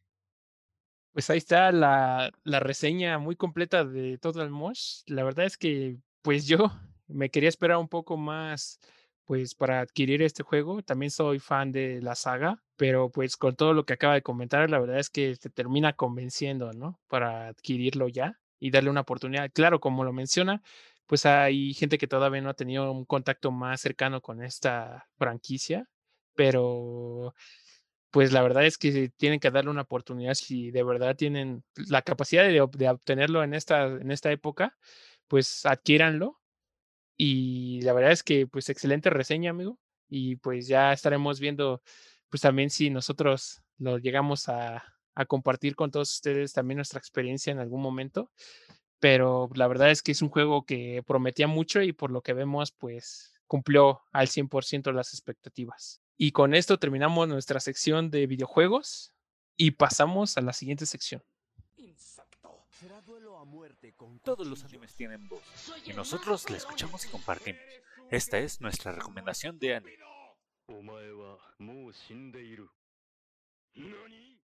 Pasamos a nuestra última sección, pero no menos importante, pues nuestra sección de anime. Y en esta ocasión toca hablar de una película más que un anime en sí, eh, titulada A Silent Voice o Una voz silenciosa en español. Y bueno, en esta ocasión Ramrodo nos va a compartir un poco de, de lo que trata esta película, sin spoilers, para que se interesen un poco e, en, ella y a ver si le pueden dar una oportunidad. ¿Nos puedes ayudar, Ramrodo, por favor? Sí, claro, Habukers. Pues la historia empieza con Choya Ishida, o Yasho como lo conoce su mejor amigo, y es que es un estudiante de preparatoria que está pensando en suicidarse. Eh, traza un plan en su calendario y marca como un martes de mayo para poder suicidarse el día final. Eh, para esa tarea o ese objetivo que tiene, pues vende sus pertenencias, vende su cama y vende todos sus mangas que tenía para poder juntar dinero y regresarle cierta cantidad que le debía a su mamá. Y de ahí como que mientras va en camino al lugar donde va a suicidarse, pues empieza a ver como flashbacks de cuál es el origen de las razones por las que se quiere suicidar. Y es que cuando estaba en la primaria en sexto grado, pues estuvo molestando a una chica que se llamaba Shoko Nishimiya, porque era una chica que estaba sorda. Entonces la empezó a molestar y llegó a un punto en donde pues fue tanto su abuso, su bullying, su acoso, que terminó por transferirse a otra escuela esta chica de eh, Nishimiya. A partir de ese entonces, pues todos sus compañeros, incluso su profesor, le echan la culpa a Yasho por haberla molestado y por su culpa pues fue transferida. Y una vez que ya está en la preparatoria, este Yasho pues también como que le regresa todo lo que le hizo a esta chica de bullying, ahora pues se lo regresa a él como karma. Y es que sus compañeros no le hablan, es un chico tímido y siempre se la pasa molestándolo de que está solo. Entonces, por estas razones, como que ya no encuentra una razón para vivir, dice que ya no, no, no se merece seguir viviendo y por eso decide suicidarse.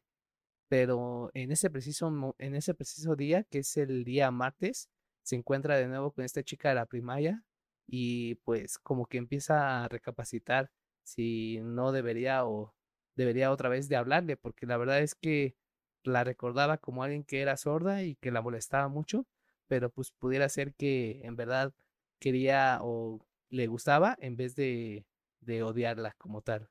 Entonces, como que esa pequeña contradicción que tiene en su mente, pues ya no lo obliga a suicidarse y empieza a visitar a esta nueva chica en su preparatoria, pues para conocer un poco más de ella y eh, establecer un poco más de amistad. Eh, de hecho, fue tanto su impacto con esta chica que durante todos estos años pues se puso a aprender su lenguaje de señas y en el momento de ese día martes que le habla, pues ya lo hace a través de señas de manos. Entonces, más o menos esta es la introducción de este anime. Así empieza y no le quiero dar como muchos spoilers, pero se desarrolla principalmente entre la relación de Yasho y Nishimiya. Muchas gracias, Rodo. Pues sí, eh, ahí está la, breve introducción. Este es un drama romance, entonces para todos aquellos que les gusta este tipo de géneros de anime, y, pues no, no se van a decepcionar con esta película, ¿no? En esta ocasión pues ya vamos a empezar con los spoilers, ya hablar directo sobre esta película.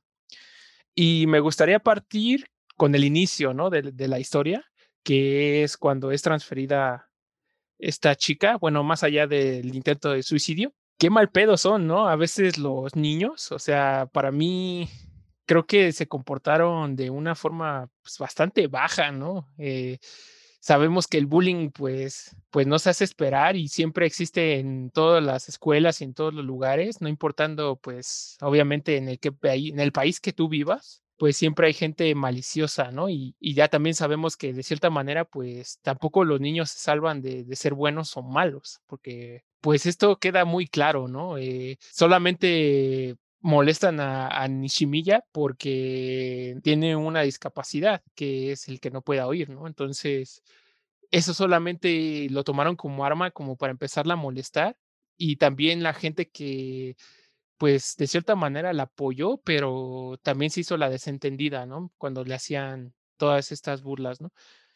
A mí en el principio, pues me cayó bastante mal el protagonista, que es Ishida, o Yasho, como le dice Ramrodo. Su forma de ser, creo que fue, la verdad, el principal acosador de, de la chica, a pesar de que todos los demás también se portaron bastante mal. De entrada, pues la verdad es que se ganó mi desprecio, ¿no? Al principio, y claro, va, va, cambiando mucho la situación y vemos que, que recibe, pues, de cierta manera una bofetada, algo que se pueda decir karma, porque se le voltea, pues, totalmente la situación, ¿no?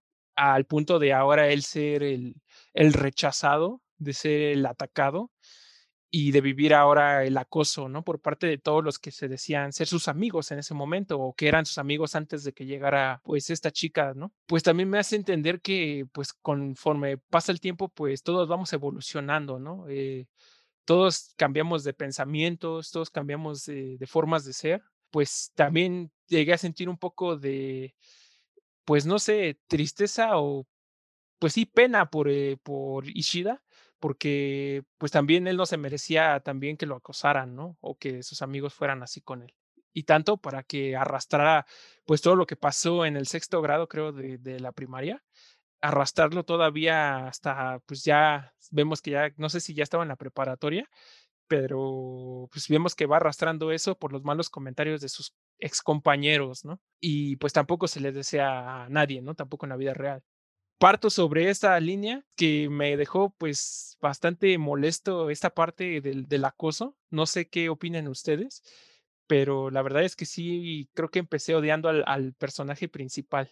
Eh, sí, estoy de acuerdo contigo. Toda esa parte donde son niños, sí, como que te molesta porque están, pues, eh, metiéndose con una persona que pues, no tiene nada, pues, nada de malo. O sea, de ellos ella llegó y trató de hacer amigos y pues la recibieron de muy mala manera.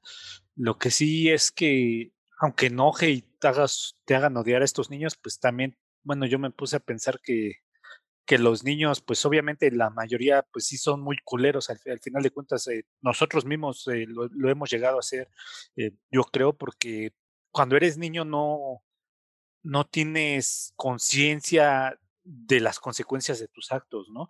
A lo mejor pueden estar pensando, pues sí, estamos bromeando y nada más no aguanta vara, pero pues lo que no saben es que tras esa broma, pues hay una persona con sentimientos, con, hay un trasfondo atrás de ella que está sufriendo, ¿no? Es, entonces, creo que es algo pues, que muy, muchos niños van a pasar y, y, no hay forma, por más de que los eduques, de que no al bullying y todo eso, va, va a seguir existiendo porque no, no comprenden el mal que se está haciendo. Creo que ya cuando vamos avanzando y pues vamos madurando es cuando vamos entendiendo pues que las personas sufren o que los actos tienen consecuencias y que y sí lo veo muy mal y, obviamente pienso que debería haber correctivos cuando sucede, pero tampoco los culpo. Entonces, eh, sí, sí me, me parece que las personas que son culeras deberían ir eh, creciendo y cambiando la mentalidad para que ya cuando sean eh, más grandes, pues digan, oye, ya lo que hice está, este, estuvo mal, ¿no? Ya, ya ahorita ya lo comprendo como fue en el caso de Nishida y que, que dice, oye, este, no, ya me di cuenta que este pedo estuvo muy mal, obviamente, y por, y por cuestiones de la trama y, algo que le pasó muy culero es que pues tuvo que experimentarlo por sí mismo para ver que todo eso estaba mal, ¿no? Entonces ya es cuando comprende el sufrimiento cuando él mismo lo está viviendo. Entonces creo que sí, sí es algo malo y la neta yo creo que, que sí es, sí le llegó un buen karma que, que le pasara, aunque sí, como bien dices, tampoco creo que estuvo de más que, que se le quedara tanto tiempo el estigma, ¿no? Y aunque ah, hubo un tiempo ya después que creo que saliendo como a la secundaria o algo así ya y el estigma no lo tenía, pero él lo sentía, ¿no? Por eso mismo él ya no, ya no se fijaba en los rostros de las personas, ya los quería como que eliminar y nada más que fueran mentes caminando por ahí, porque él en su mente pues ya tenía la paranoia de que todos hablaban mal de él y no se daba cuenta que en realidad había un mundo alrededor suyo que ya no estaba girando alrededor de esos rumores. Ya un poquito más avanzada la historia, pues vuelven a aparecer los rumores, pero realmente en, en ese tiempo ya en el presente que él está viviendo, pues ya nadie estaba pensando en, en, esas cosas, ¿no? Entonces creo que también es algo, pues que queda muy marcado que a veces cuando te daña algo se te queda demasiado tiempo y tú ya te quedas estancado en ese lugar, ya no, ya no te das cuenta que, que hay salida y ya no buscas salir, ya te quedas sentado en el pozo. Entonces creo que ahí eh, es que tiene muchos mensajes son hirientes, o sea, es mucho drama, son muchas cosas que son temas fuertes como, como la depresión, el bullying, eh, pues las cosas malas que le hicieron a una persona que tenía una discapacidad. Entonces, creo que sí son varias cosas que tienen un tema muy de fondo, pero al final de cuentas creo que, que te dejan el mensaje, pero no te dan una solución, ¿no? Sí, coincido totalmente. Creo que toman o tocan temas muy delicados y sobre todo el suicidio, ¿no? Que ah, como yo tengo entendido, pues sucede mucho en Japón desafortunadamente. Y aquí Ishida, tanto Ishida como Nishimiya, pues intentan suicidarse.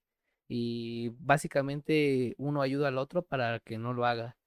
Eh, sí vemos que Ishida al principio pues fue un, un bullying y creo que más o menos lo que lo ocasionó es que le hacían acoso también a él sus compañeros porque vemos algunos flashbacks en donde incluso los compañeros con los que se juntaba en sexto de primaria también le hacían bullying, lo aventaban al agua, le echaban agua con la manguera en su cabeza, entonces creo que fue una actitud que él tomó, a mi parecer, para que fuera como eh, ahora el, bully, ahora él. Creo que eso viene después, de hecho, porque creo que él era bully, pero cuando el, el profesor, bueno, llega el director, él dice, oigan, este, a esta chica le están haciendo bullying, dígame quién fue. Y el maestro le dice, ya sabemos que, que fuiste tú, cabrón, eh, levántate. Y, y, ese güey empieza de soplón a decir, es que no fui solo yo, este güey, este güey, este, este güey, este, este güey también. Entonces creo que el bullying viene después de que él era bullying, no, no es lo que lo formó, sino lo que lo cambió uh, para bien. Oh, ya es que sí, recuerdo unas escenas que pensaba que eran antes, pero entonces fue la consecuencia de, de lo que le pasó, entiendo. Y lo bueno es que pues a lo largo de la historia nos muestran que Ishida pues sí tuvo un crecimiento y ya no es el mismo bully que era en la primaria. Eh, a pesar de que todavía es medio inseguro y como que borró a todos los demás compañeros de su clase de su, de su vida como tal, pues al menos ya cambió de ser un bully a ser un poco más respetuoso con todos.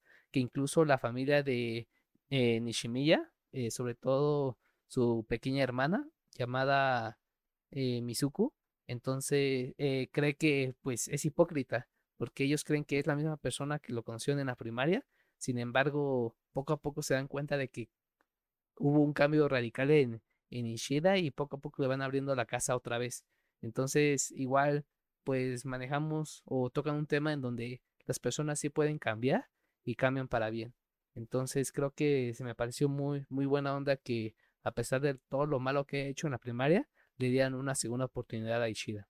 Y que, pues, de cierta forma, él sí se vio un crecimiento bastante grande, ¿no? Como persona. A pesar de que se quería suicidar y todo esto, cambió bastante su forma de ser. Lo único que yo le podría decir o que no me gustó es que no le haya pedido perdón desde el principio por todo lo que le hizo, ¿no?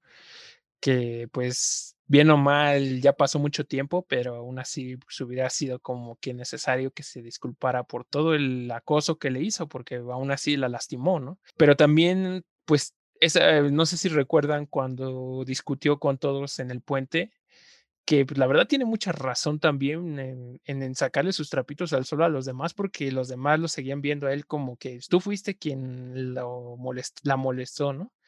Tú fuiste quien le hizo la vida imposible y bla, bla, bla, bla, bla, bla. Y pues él, la verdad, pues él ya estaba harto y la verdad es que sí, pues, les dijo sus verdades a todos, porque todos fueron responsables y bueno, menos a los que no tenían nada que ver o que no estuvieron en ese momento, ¿no? Pero pues creo que sí, todos fueron responsables de cierta forma, pues todo el acoso que, que recibió ella, Shoko, y la verdad es que pues todos tenían que ver y todos tenían que disculparse de cierta manera por todo lo que había sucedido. Pero bueno, pues también eh, sabemos que no todos saben aceptar sus errores hasta después, y eso también es claro también en, la película. Pues algo que también sentí gacho es que se, después de todo, pues también que el intento de suicidio, ¿no? De Shoko, porque pues ella se sentía culpable de que todo se fuera abajo, ¿no? De que todos ya se habían reunido todos y de la nada pues tuvo una discusión, sí, con la, con la chica que, que le dice que nunca le ha caído bien, pero pues ella se siente culpable como que está arruinando todo lo que Ishida está haciendo por ella, ¿no? Que, bueno, como que él está tratando de corregir todo y todo se fue a la mierda, ¿no? Entonces se siente responsable y por eso toma la decisión de suicidarse, que ya pues vemos que Ishida se sacrifica de cierta manera para que no caiga Shoko y pues la y termina pues no sé si en coma, creo que sí es en coma, ¿no? por el golpe, pero pues yo pensé que ya que ahí había, que iba a terminar la, la, película ahí o que se iba a quebrar este cuate porque pues todo pintaba para completar el drama, ¿no? Pero pues ya viendo que es de romance y todo esto, pues obviamente tenía que ver como que un final feliz. En sí el final como que no me convenció del todo, me dejó un poco pues así como que intrigado porque pues obviamente es un romance, ¿no? no vi yo explícitamente que se hayan quedado juntos ya como pareja, sino que no sé si fue más una amistad. Ustedes me van a corregir, no sé cómo ustedes lo percibieron, pero yo como lo percibí fue pues que no, no concretaron nada, ¿no? O sea, que le dijo que sí quería estar junto con ella, pero pues ya no concretaron si iban a ser pareja ni nada, y ahí quedó. Sí, creo que muchas cosas de las que dijiste, pues sí, también yo las, las tuve en la cabeza, sí hay muchos responsables atrás de ello, pero todos se trataron de, de victimizar y solo poner un chivo expiatorio que, pues que fue Ishida, ¿no? Todo, todos que querían, pues decir, no, la neta, tú eres el culpable yo soy víctima tuya de que hiciera algo culero. Entonces, como que todos se trataron de lavar las manos y me pareció bien que él se los hiciera responder, aunque si no me equivoco, creo que se llama Kawaki la que hablaba mal de espaldas de Shoujo cuando no estaba y siempre se victimizó, fue la que peor me cayó. Y, la neta, durante toda la película no hizo nada para cambiar mi, mi forma de parecer, pero sí, la, sí esta película pues trata mucho sobre, sobre depresión, aunque tenga mucho, muchos otros temas alrededor, pero pues vemos como la depresión de, de pues llegó más que nada porque sentía que pues que nadie lo quería, nadie lo apreciaba fuera de, de su familia interna y pues eso ya lo estaba eh, pues llevando al borde del suicidio hasta que se da cuenta que, que, el mundo no es tan, tan oscuro como él lo imaginaba. Y con Shoujo vemos que, que ella pues le llegó la depresión porque sentía que era la carga para todos los demás y pues que sentía que la única forma de, de liberarse era, bueno, de liberar a todos era pues que ella ya no, ya no estuviera. Entonces creo que, que son temas fuertes, la neta, eh, si alguno que nos esté escuchando está pasando algo así, no tema ir a, un psicólogo o, contarle a alguien de confianza lo que está pasando, porque no, no es bueno guardarse las cosas, porque si cuando te empiezas a, quedar al fondo del, del, pozo, es muy difícil salir solo, así que no tengan miedo en, en consultar a un profesional para que los ayude en eso y y tengan fuerza, este, pues es, es mucha voluntad lo que se tiene que hacer.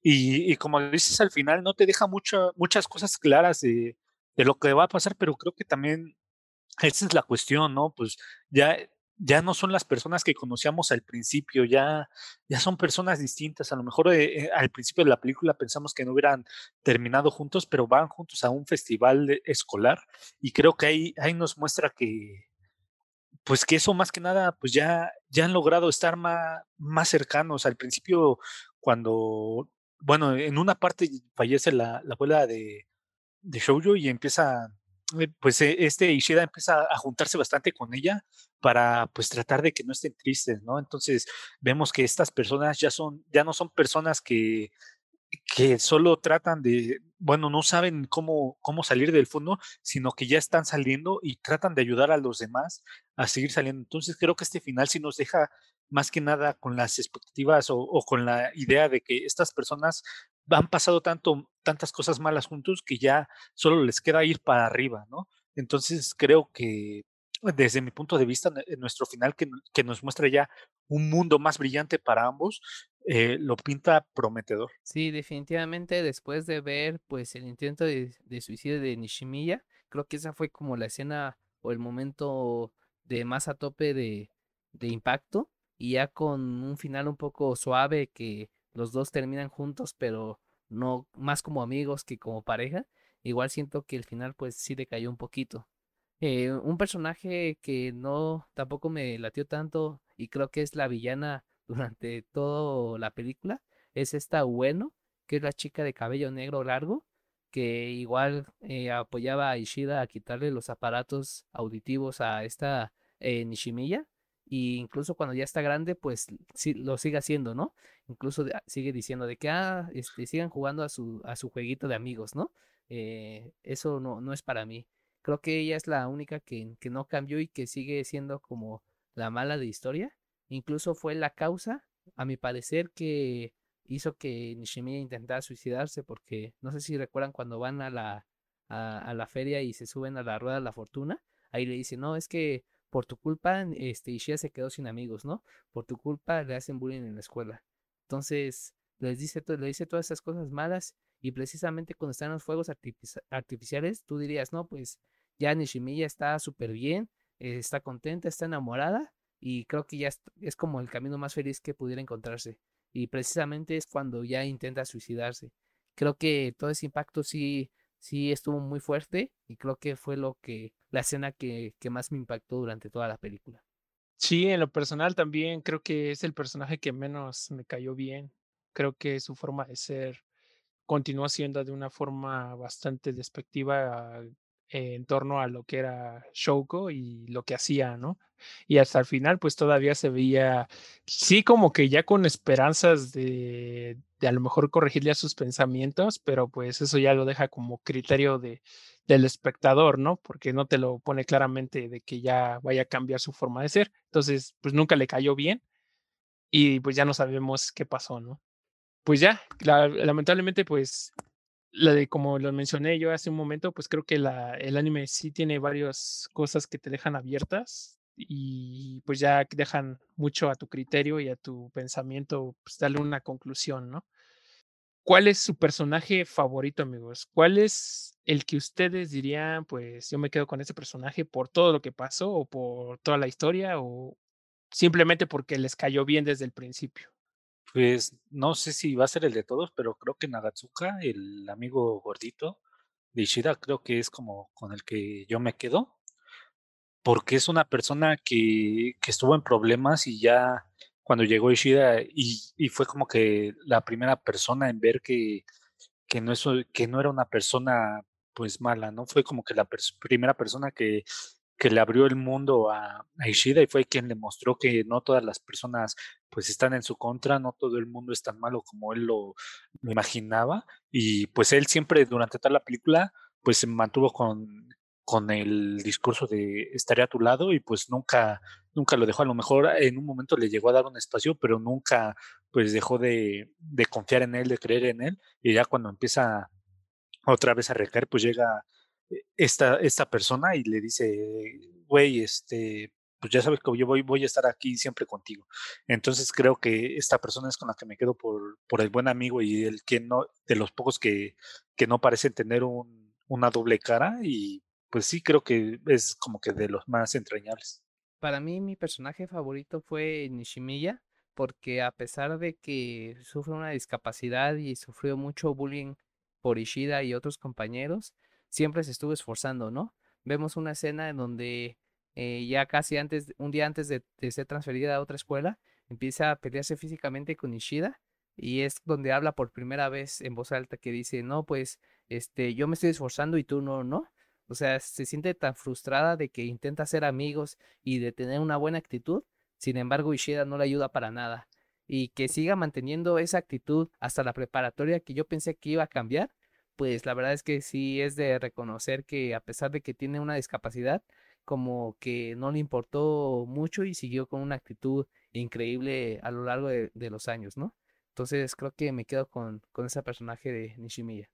Sí, yo pues como que comparto un poco con ustedes, pero también pues yo recalco lo que Yusuru significó para su hermana. Siempre la apoyó y siempre la protegió pues durante todo ese tiempo que, que pues ya no vio a los demás, ¿no? Y aún así, aún pues fue como que pues quien se preocupó más por ella para que no fuera lastimada, ¿no? Y por eso también le pone muchas trabas a, lo, a Ishida para que se acerque a ella y todo eso, porque pues obviamente desconfía, ¿no? Por tanto daño que le han hecho a su hermana.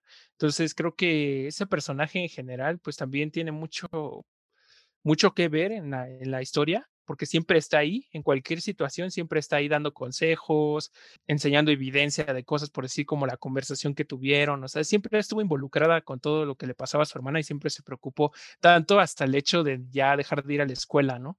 Y eso sí lo recalcan e, en, la película. Entonces, creo que también es un personaje que no se debe de dejar atrás porque pues siento que es muy importante también para la, la protagonista y para la historia que se va desarrollando a lo largo de la película. Y de calificación, pues yo le daría un 4 de 5 por temas más personales que, que en realidad me desesperaron un poco algunas actitudes del protagonista. Yo soy a veces muy desesperado con que sean titubeantes con algunas decisiones. Entonces, al verlo muy inseguro y ese tipo de cosas, me llegó a desesperar un poco eh, en la película. Pero en general, y también pues por lo que ya les comentaba de, que dejan muchas cosas como que sin respuesta. Entonces, creo que esos son los puntos por los cuales yo la verdad le bajaría un poco de calificación, pero ya es más personal.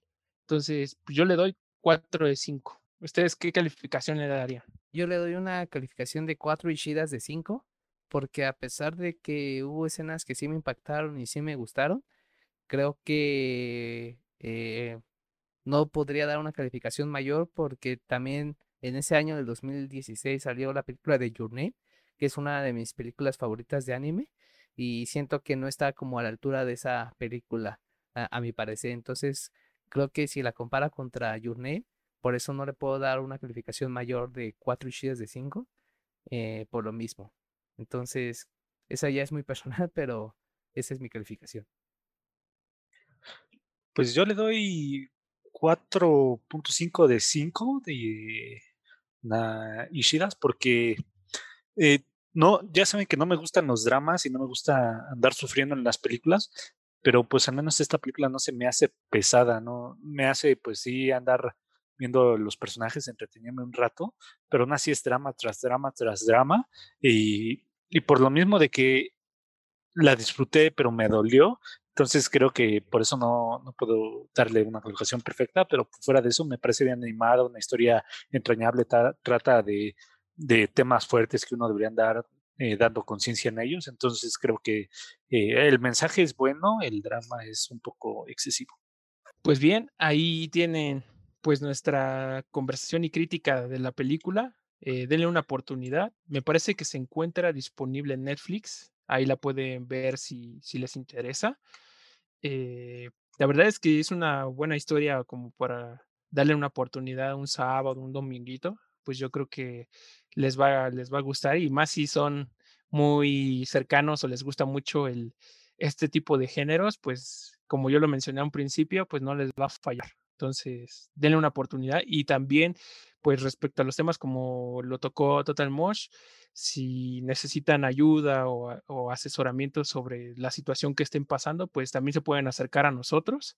Nosotros vamos, los podemos escuchar. Eh, todo problema tiene solución. Entonces, pues no, no salgan ustedes por esa vertiente del suicidio, que es un tema muy delicado que tenemos que estar todos conscientes de que es una realidad y que no solamente pasa en, en países como Japón, sino que en todo el mundo se, se, da por distintas situaciones. Entonces, si tú estás en esa situación, acércate Si no es con las personas cercanas a ti, pues acércate a nosotros y pues ya nosotros te ayudaremos. Y bueno, pues con esto damos por concluido nuestra sección de anime y el podcast del día de hoy. Esperemos que se la hayan pasado excelente. Les agradecemos que se hayan tomado el tiempo con nosotros y esperamos verlos en el siguiente episodio. Ya saben, eh, todas nuestras formas de contacto. Estamos en YouTube, Facebook y Twitter como Gululup. Estamos en, en todos los podcasts como Easter Geeks, una producción de Gululup. Eh, cuídense mucho y pues aguanten con fuerza todo lo que venga en la vida. Nos vemos para la siguiente Frikis de Pascua y fuerza y, y ánimos. Nos vemos. Un abrazo. Bye.